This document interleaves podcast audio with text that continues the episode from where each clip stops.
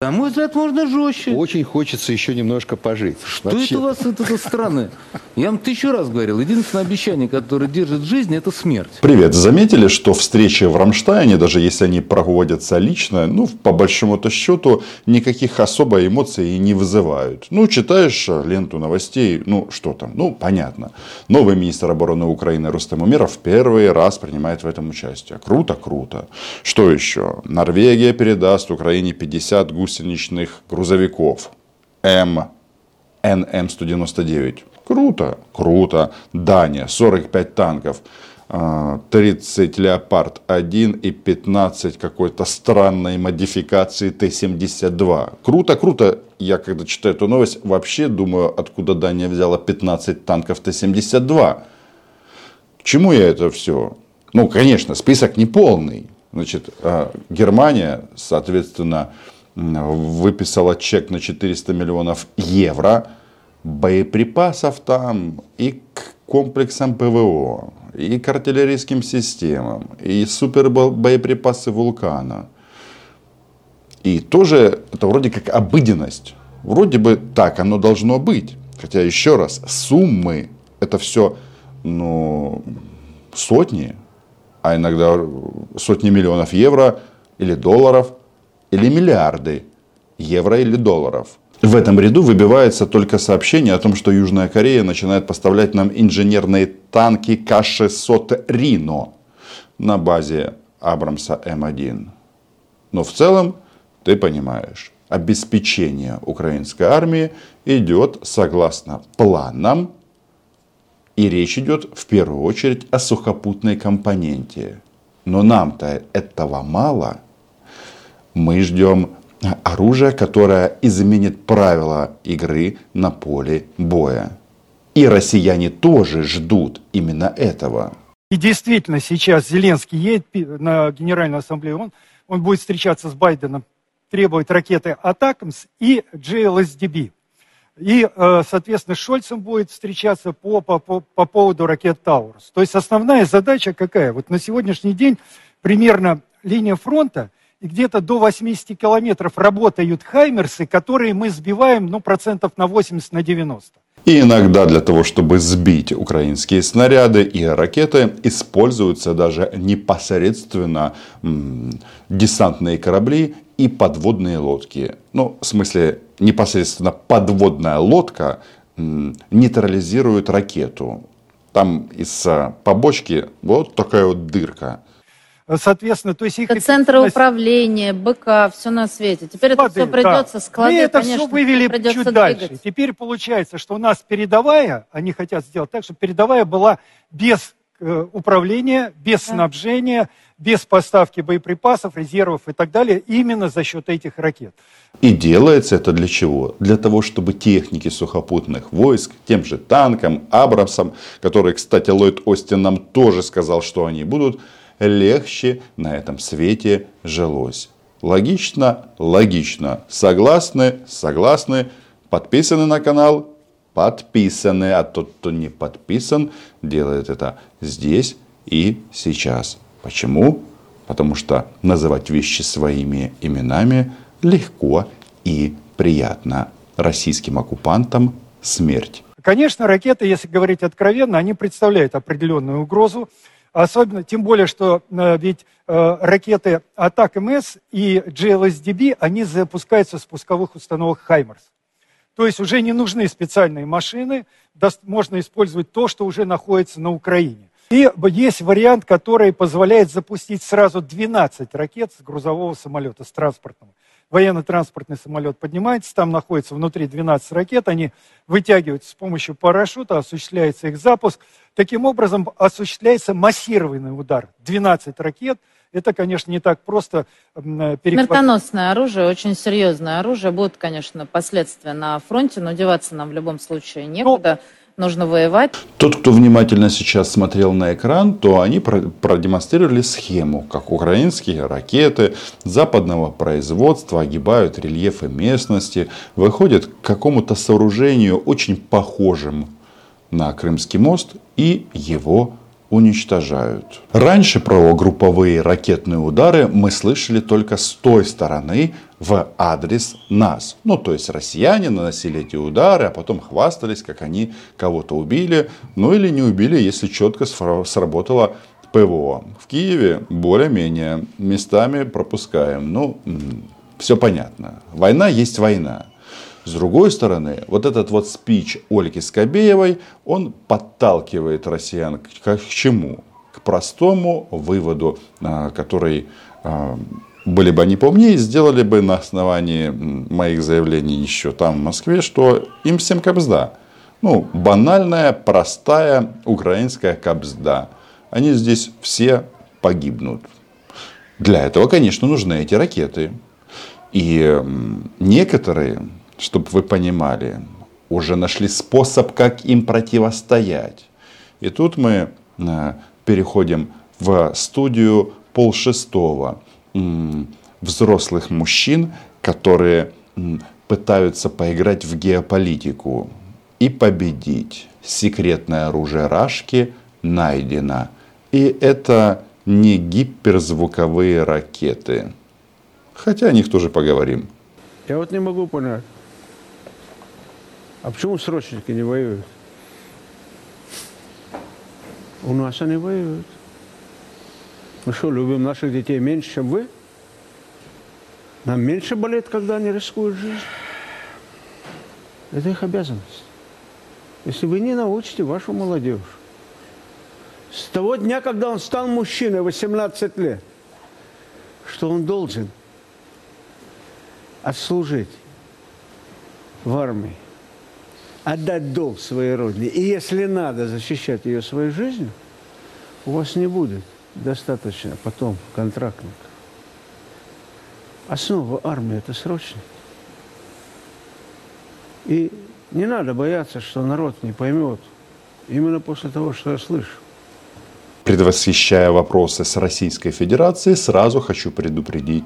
Украинские системы поражения, они не будут спрашивать срочники, контрактники, не будут спрашивать а, вашему а, нелюдю, который с оружием пришел а, в руках в Украину, 18 лет, или 28, они все подлежат уничтожению и, в принципе, тут нечего объяснять.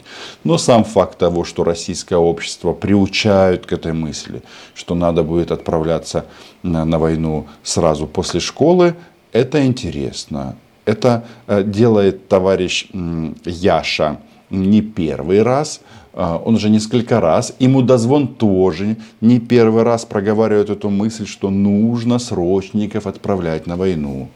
Вопрос почему?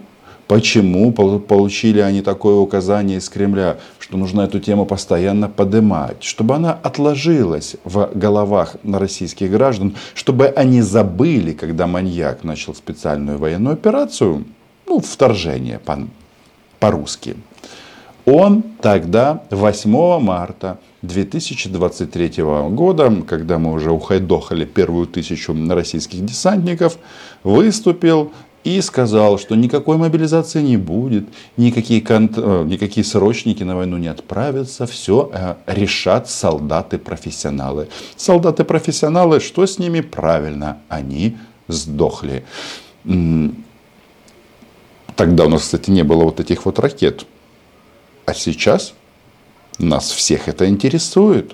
Привезет президент Зеленский эти ракеты из Вашингтона или нет? Ну, скажем так, по моему ощущению, ракета где-то здесь. Я не знаю, в какой из областей Украины, но уже на нашей территории. И как только будет э, дан старт, то есть озвучено политическое решение, все сразу начнет происходить. Ибо что? Ибо нефиг лезть в Украину. Что нас ждет, когда начнется дождь? А война перейдет в воздух. То есть это будет война крылатых ракет, потому что запасы, которые существуют у Британии, у Франции, у Германии, объединенные, я так думаю, что они передадут суммарно не менее 300-400 ракет. Это много. Это очень много даже для нашей продвинутой системы ПВО. Поэтому опасность очень большая. Как... Они уже начинают моделировать о том, что будет простреливаться фактически территория на глубину 300 километров. Это значит, что будет попадать и по центрам логистики, по путям сообщения, по мостам и по многим-многим другим объектам. Вот тот, кто внимательно следит за российскими пабликами, у них там, знаете, какая тема сейчас интересная. Они жалуются, что российские Уралы, КАМАЗы и Буханки стерли протекторы на шинах. Почему? Почему не так много ездят? Потому что правильно, 80 километров летит Хаймарс и говорит «Hello», привет тебе от Джозефа Байдена. И, соответственно, они все склады с боеприпасами, ну, не все, а часть их вынесли за это расстояние. А теперь добавим 300. Я думаю, что это очень серьезно. Но у россиян у них есть такая штука. Чтобы а, россияне, как это, не начали задаваться вопросом, не начали смотреть вверх, ну или в сторону Кремля с таким э, упреком, мол, дед войны повелителя, э, повелитель бункера, ты что, идиот? Ты зачем все это начал? Ведь получается, Пригожин был во всем прав, а наш дедушка сказочный мудак. Это цитата великих в прошлом террористов на болотах. Так вот, а, когда ситуация вот так вот попахивает, чем она попахивает, они переводят дискуссию, знаете, в такую большую геополитику. Мол, мы как жахнем сейчас, мы как американцам как покажем, потому что у нас есть ядерная бомба. Но даже в этом сценарии получается далеко не все. Я считаю, что единственный справедливый совет безопасности это три государства. Почему? Реальность. Ну почему? Россия, Китай, США. Это единственные три державы, которые могут при желании уничтожить весь мир. Ну, я думаю, что американцы с тобой не согласились бы. Они вообще-то считали... Россия, Китай, США. Кто Нет, еще? они, они считали, что они вот главное, единственное. Они могут считать все, что угодно. Мы их можем уничтожить. Поэтому, собственно, мы, У с, них нет мы с этим и гиперзвука. боремся. У них нет гиперзвука. А российской десантуре, особенно командиру Ульяновской бригады десантных войск, а, наличие, наличие у России гиперзвука никак не поможет уже. Почему? Потому что они умерли. То есть это и есть вот этот классический перевод ситуации, ну чтобы, да зачем там эти подробности, какая-то Андреевка, какие-то трупы российских солдат, Курдюмовка, еще там что-то. У нас есть гиперзвук, давайте грозить американцам. Мы сейчас каким покажем. Это они дискутируют над э, предложением Байдена расширить э, количество постоянных членов Совбеза. Туда Бразилию предлагается включить, Германию, Японию, э, Южноафриканскую республику, еще кого-то. Ну, я тут скептично к этому отношусь, потому что разговоры это ведутся уже последних лет 30, а может быть больше. Мол, с 1945 года многое изменилось, некоторые страны стали намного а, более развитыми, чем они были. Ну, еще раз, в связи с тем, что это решение должно быть выработано консенсусом, консенсуса не будет. Если бы были бы наметки на консенсус, то не было этой войны против нас. Дело тут в другом. Значит, как плавненько вот, а, они мечтают утереть нос американцам.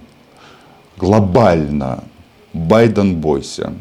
А Джозеф, кажется, несколько распечаток этого говна посмотрел и сказал, слушайте, дайте украинцам все, что они хотят. Пусть они их угомонят. Сейчас Про посмотрим. гегемонию да? США. А какая сейчас гегемония США осталась? Только доллар? Ну, Военной гегемонии больше нет. бы, 800 баз по всему миру. Хорошо, но они что дают? Способность проецировать свою мощь в любом уголке мира, по, Нет. су- по сути дела. Э, База союзников, сателлитов. Это роли не играет. Никак не играет Очень роли. просто. Слушайте, Воевать вот- они смогут. А Суммарный вот это- а запас вот это- России и Китая превосходит возможности США и сателлитов. Ну, суммар... Превосходит. Суммарные... Территория превосходит наши их. Чем они занимаются? Они транслируют вглубь Ра- Рашки. Эй, россияне, и русские в том числе, и чеченцы, и все остальные национальности, не просыпайтесь, находитесь в этом анабиозе. Мол, царю там все видно. Вот видите, бомба есть. Американцев не надо бояться. Они слабенькие, очень-очень слабенькие. У них, э, да только доллар и остался. А доллар это что? Грязная, никому не нужная зеленая бумажка. Если россиянам не нужны зеленые бумажки, сдавайте их мне. Мы их все направим на ЗСУ. Збройні сили. Украины. Как показывает нынешняя операция, весьма возможно вот эти, вот эти все показатели, они характерны для прежних войн, и там бы, может быть, было по-другому. В нынешней ситуации сыграет как раз сколько долетит, Наши на долетят. мой взгляд. В нынешней Их ситуации не любая, любая Наши война глобальная, она переходит сразу в ядерную войну. Ну, во-первых, не поэтому, перешла. поэтому, вот, например, тот же... Ну, поэтому только три страны. Да Мы, три, три страны, три. мы, Китай и США. Потому что любая другая страна не обладает даже территорией, чтобы пережить ядерный удар. Мы три обладаем. Но мой же Россия переживет а, ядерный удар. А, это говорится для чего? Чтобы каждая российская собачка-свинка триколор не задала вопросов, когда ее 18-летнего сына отправят на войну. Потому что мы же ядерную войну-то переживем. Переживете ли вы эту войну? Ну, не все переживут. А, Не просто так напечатали удостоверение, причем это не первый тираж для 230 тысяч членов семей, а, которые потеряли своих близких в годы Великой Отечественной войны и других военных конфликтов. В связи с тем, что на Второй мировой или Великой Отечественной войне люди давно не умирают, как минимум, сколько, кажется, 79 лет, а удостоверения печатаются, значит, где-то коса работает. А, это результат действий ВСУ.